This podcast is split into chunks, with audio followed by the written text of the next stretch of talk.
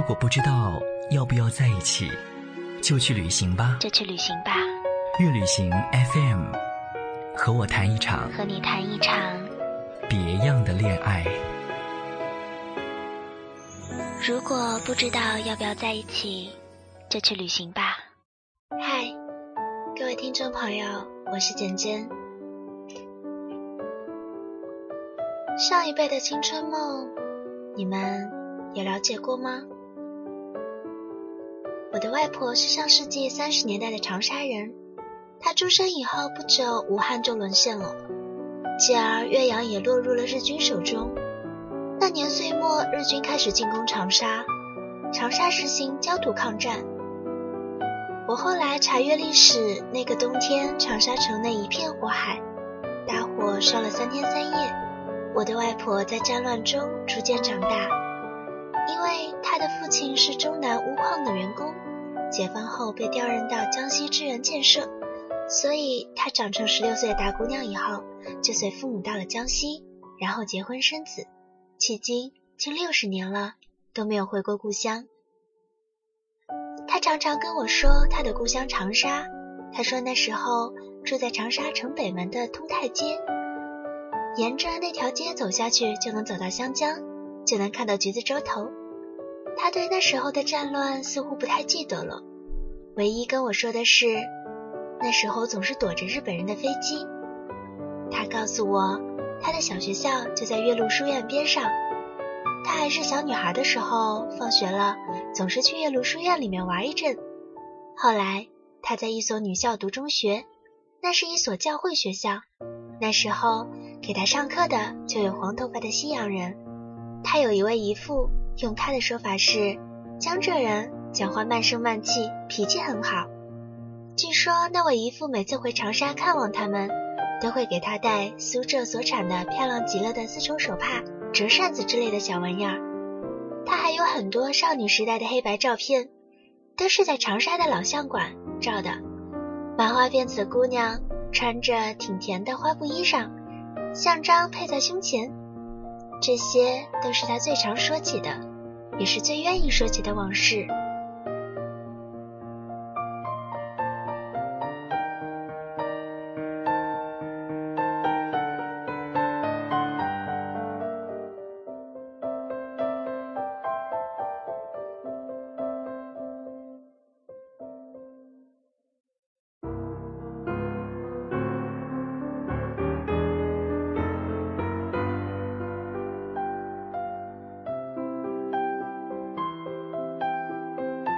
我的二舅在八十年代算是一位顶漂亮的小伙，他生得好看，人也非常清秀，待人又谦逊又温柔。那时候全家住在织纺厂里，八十年代的国营工厂还保存着最后的风光和热闹。一个厂子就像一个小社会，隔壁邻居也许就是车间同事，去厂办澡堂洗个澡，也许就能遇上党委书记。我的二舅。据说当年他是厂里所有中年女人心中的准女婿，有姑娘愿意为他织毛衣，有姑娘还愿意为他送早饭呢。但是他通通看不上。我二舅学医，当年到外地读医学院，据说那时候他有一位同学恋人，感情非常好。可是毕业之后都要各自回故乡工作，结果回到故乡后没多久。我二舅也收到了姑娘寄来的分手信。据说他收到那封分手信以后，伤心过度，竟然卧床不起，足足半个月都没有下床。后来还送去了医院。那时候我叔叔也是个受欢迎的小青年，但是他是另一种型。他跟我描述当年的自己，依旧正是十足。我呀，那时候烫个头，穿喇叭裤，骑个摩托车就满城去兜风，人家都说我那像大明星一样。华仔，哈哈。据说那天我二舅因为失恋送到医院，我叔叔也住院了，恰好两人在同一个病房。从我爸爸语焉不详的描述中，我猜到我叔叔也是因为失恋住了院，只不过以为是内伤，另以为是外伤。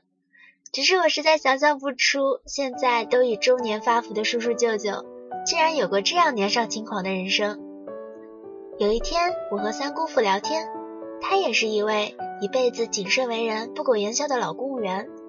那天电视频道在放足球比赛，我问他会不会打篮球，他突然像是打开了话茬子：“别看我个子不高，当年我二十岁的时候，我是县里篮球队的前锋，打比赛我可是绝对主力。我弹跳力也特别好，体力也特别好，那时候可以扛两百斤大子走山路。”巴拉巴拉巴拉巴拉巴。说完这些，他随手把电视频道换到另一个台，恰好在放老歌。外婆家的澎湖湾，白浪逐沙滩，没有椰林醉夕阳，只是一片海蓝蓝。他问我喜欢这首歌吗？我说是你那个年代的吧。后来他也不说话了，静静地盯着屏幕很久，好像那段青春的岁月只不过是沉睡了。风轻拂澎湖湾，白浪逐沙滩。没有椰林缀斜阳，只是一片海蓝蓝。坐在门前的矮墙上，一遍遍幻想。也是黄昏的沙滩上，有着脚印两对半。那是外婆拄着杖，将我手轻轻挽。啦啦啦啦，踩着薄暮走向余晖暖暖的澎湖湾。一个脚印是小雨一串，消磨许多时光。直到夜色吞没我，俩在回家的路上。澎湖湾，澎湖湾，外婆的澎湖湾，有我许多的童年幻想。阳光，阳光，沙滩，沙滩，海浪仙人掌。还有一位老船长。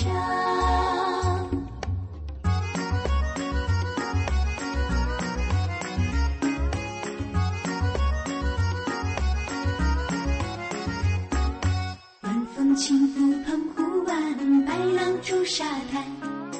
没有椰林缀斜阳，只是一片海蓝蓝。坐在门前的矮墙上，一遍遍幻想。也是黄昏的沙滩上，有只脚印两对半。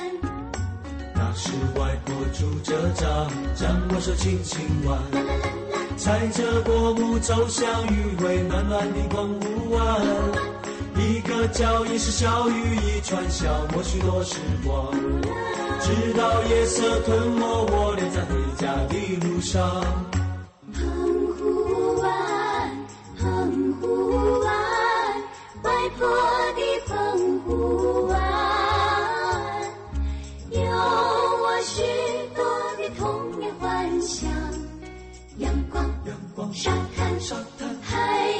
仙人掌，还有一位老船长。